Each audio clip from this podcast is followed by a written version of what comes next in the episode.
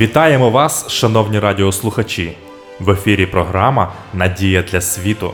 Прийдіть до мене, усі струджені та обтяжені, і я вас заспокою. Ісус Христос єдина надія для світу. В цих передачах ми пропонуємо вам тематичне дослідження святого Писання. Ми раді кожній зустрічі з вами. Передачу веде пастор Володимир Гриневич. Дорогі радіослухачі, вітаю вас! Я щиро радий нашій зустрічі в програмі Надія для світу. В наших передачах ми продовжуємо досліджувати серію тем під загальною назвою Джерело істини. Тема нашого дослідження сьогодні: чи можна бути по-справжньому щасливим сьогодні? Херсонес Таврійський одне з цікавих історичних місць на території нинішнього Севастополя. Візантійці називали його Херсоном, слов'яни Корсунем. Аж до 8 століття він був фортпостом Візантії в Криму. У 988 році сюди до Криму прибув київський князь Володимир зі своїм військом і після декількох місяців облоги захопив місто. Підкоривши Херсонес, князь Володимир направив до грецьких царів імператора Василя II і його молодшого брата співправителя Костянтина VIII послів з вимогою віддати йому за дружину їх сестру царівну Анну. В противному випадку він погрожував прийти зі своїм військом і завоювати сам Константинополь. Царі відповіли, що можуть віддати царівну за князя лише тоді, коли він прийме християнську віру. Володимир запевнив, що готовий охреститись, і попросив разом з царівною прислати до нього священників. На силу переконали царі візантійці свою сестру погодитися вийти заміж за київського князя. Як в полон іду, говорила Анна, краще б мені померти. Прибула царівна Анна в Херсонес на кораблі разом зі священниками і була з великими почестями прийнята князем Володимиром. Незабаром в спеціальній куполі відбулося і хрещення Володимира Святославовича, а за ним і вінчання царівни Анни з київським князем. Хрещене було і військо князя. З великою радістю повертався князь до Києва. Зовсім недавно він залишив його язичником. Тепер же він повертався християнином. Після прибуття до Києва князь насамперед ретельно зайнявся викорененням ідолів, щоби краще переконати народ у їх безсилі і нікчемності. Володимир наказав головного бога Перуна скинути з пагорба в Дніпро. Знищивши ідолів, князь вирішив хрестити в християнську віру весь народ. У призначений день князь повелів всім зібратися до річки і, знявши одяг, увійти в воду чоловікам окремо, жінкам окремо, немовлят тримати на руках. А хто не прийде і не прийме хрещення, той буде ворогом князю. Жителі Києва волю князя виконали хто з радістю, а хто зі сльозами, згадуючи недавнє зруйнування улюблених ідолів. Так відбулося хрещення під керівництвом князя Володимира. З цієї знаменної події минуло багато сотень років. Чи змінило хрещення життя тих, хто охрестився в Дніпрі по команді князя Володимира?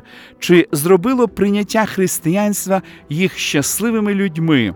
Чи може моє рішення стати християнином, чи може моє хрещення дійсно змінити моє життя сьогодні? Чи можу я стати насправді щасливим?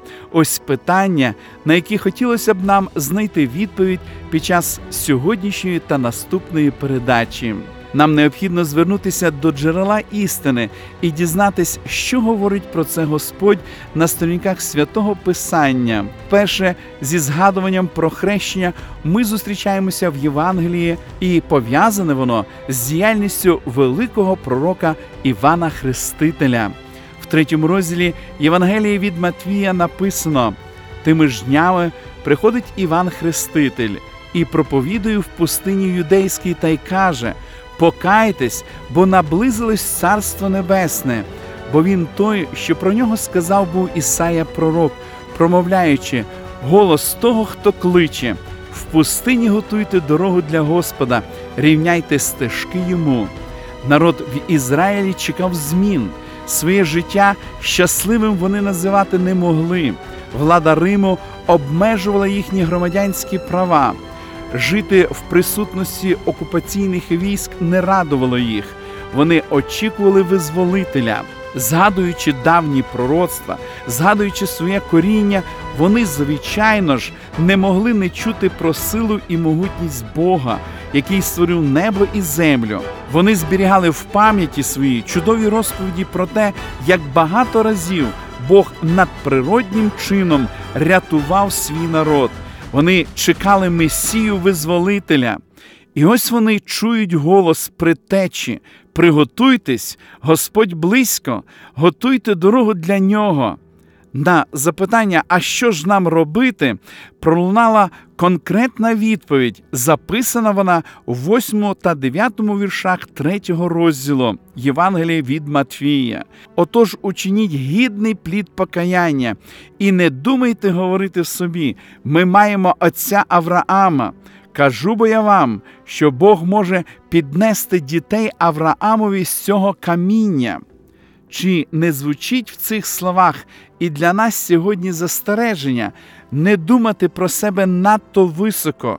Ми народились в християнській країні з християнськими традиціями. Ми не язичники, ми не лиходії. Проповідь Івана Хрестителя пробудила незвичайний рух в народі ізраїльському.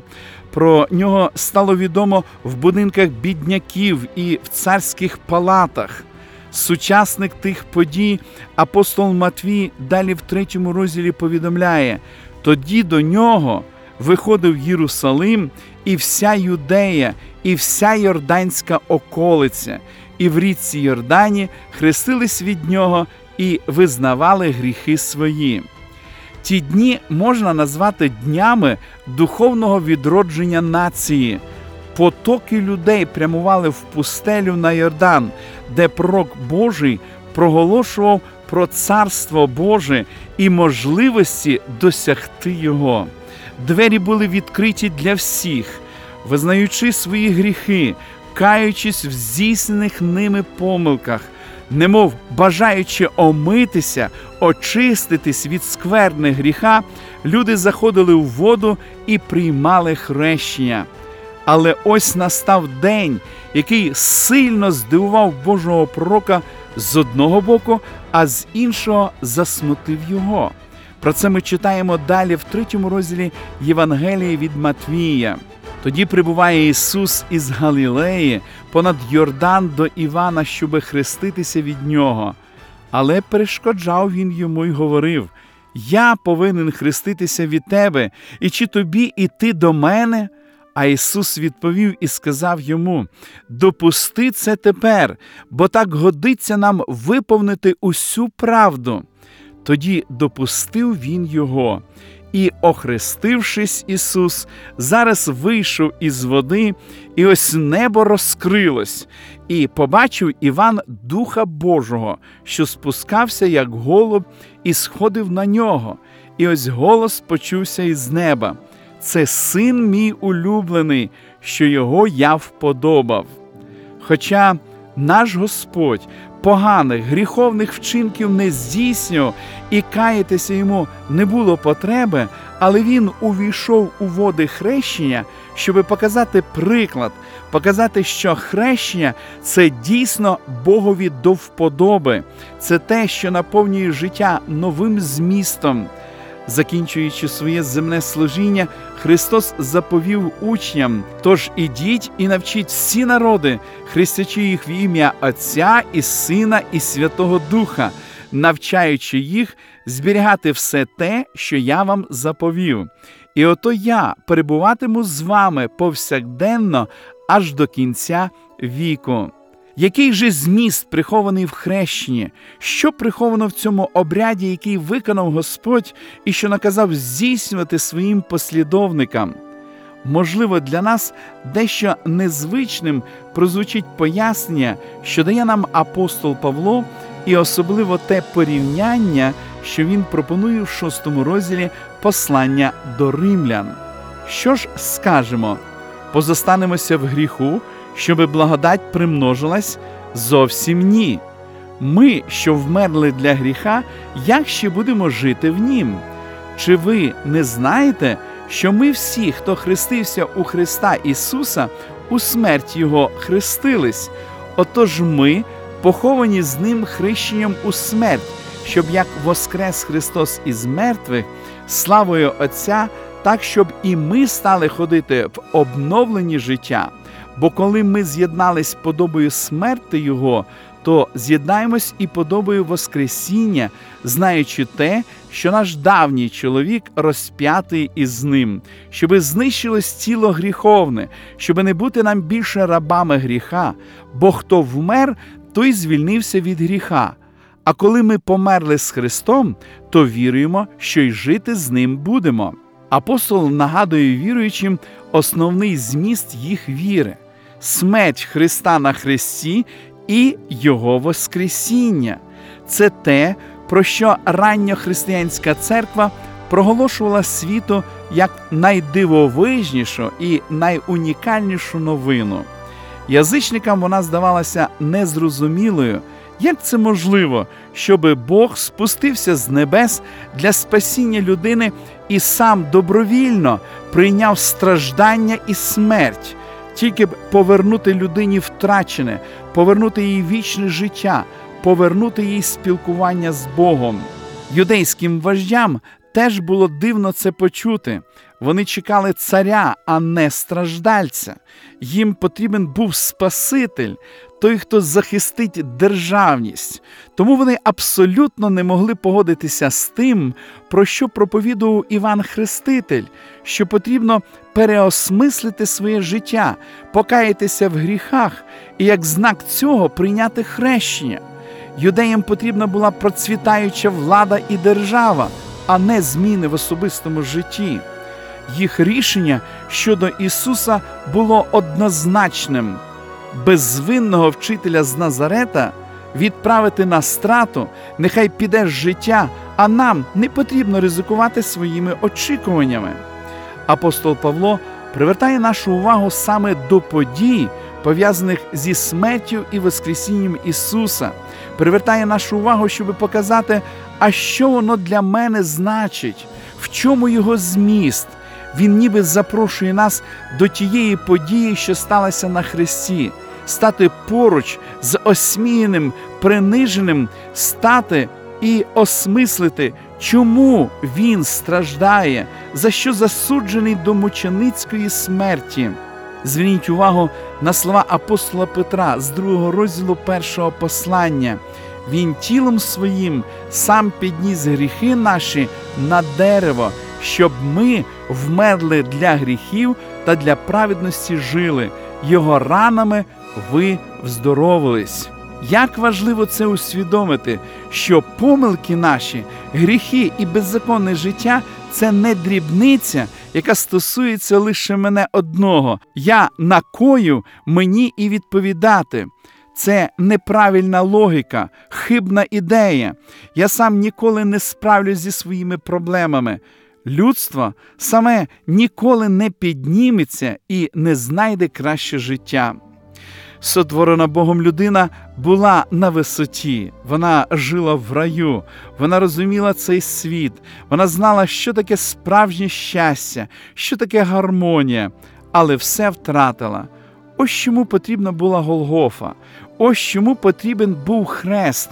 Бачачи біду свого творіння, на допомогу прийшов Спаситель, знаючи нашу неспроможність і нездатність вибратися, Він взяв все на себе і, перш за все, наші гріхи, нашу самовпевненість, наше горде я.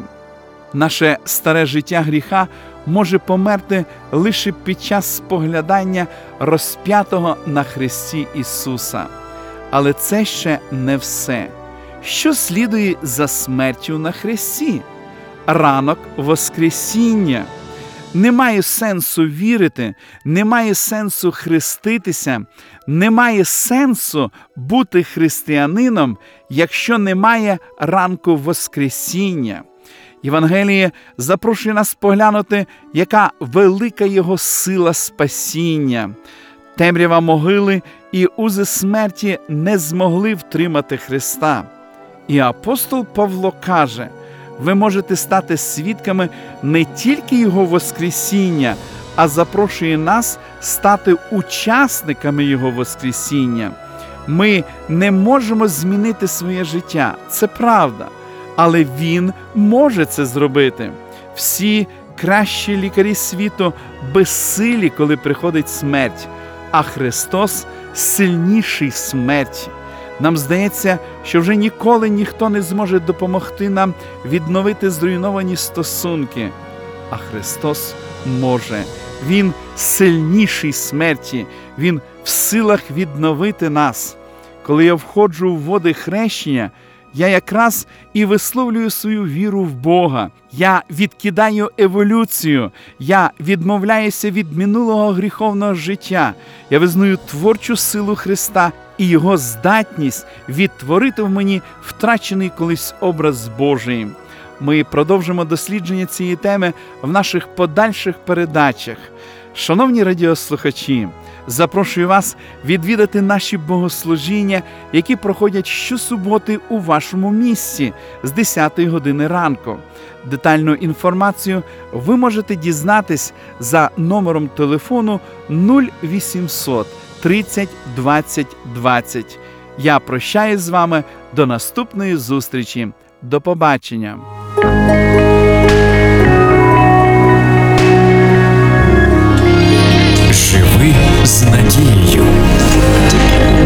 Радіо Голос Надії.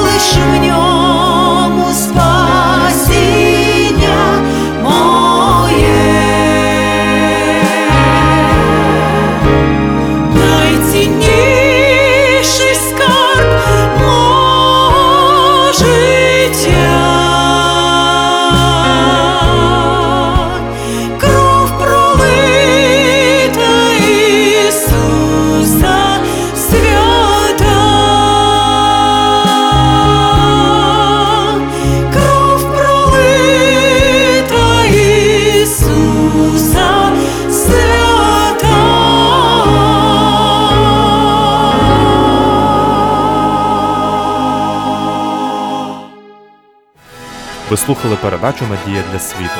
Ми будемо раді наступній зустрічі з вами.